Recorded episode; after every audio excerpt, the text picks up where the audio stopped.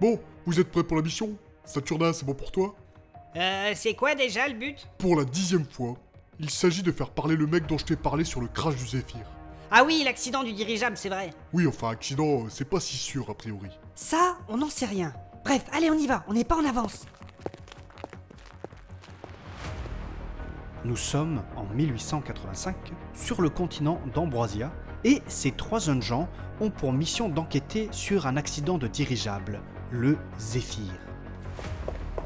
Attendez, attendez, euh, j'ai oublié ma ventoline. Dis, t'es sûr que c'est pas trop dangereux d'emmener Saturnin avec nous Mais oui, Mélusine, il faut bien respecter notre quota d'handicapés. Je t'emmerde, Kevin.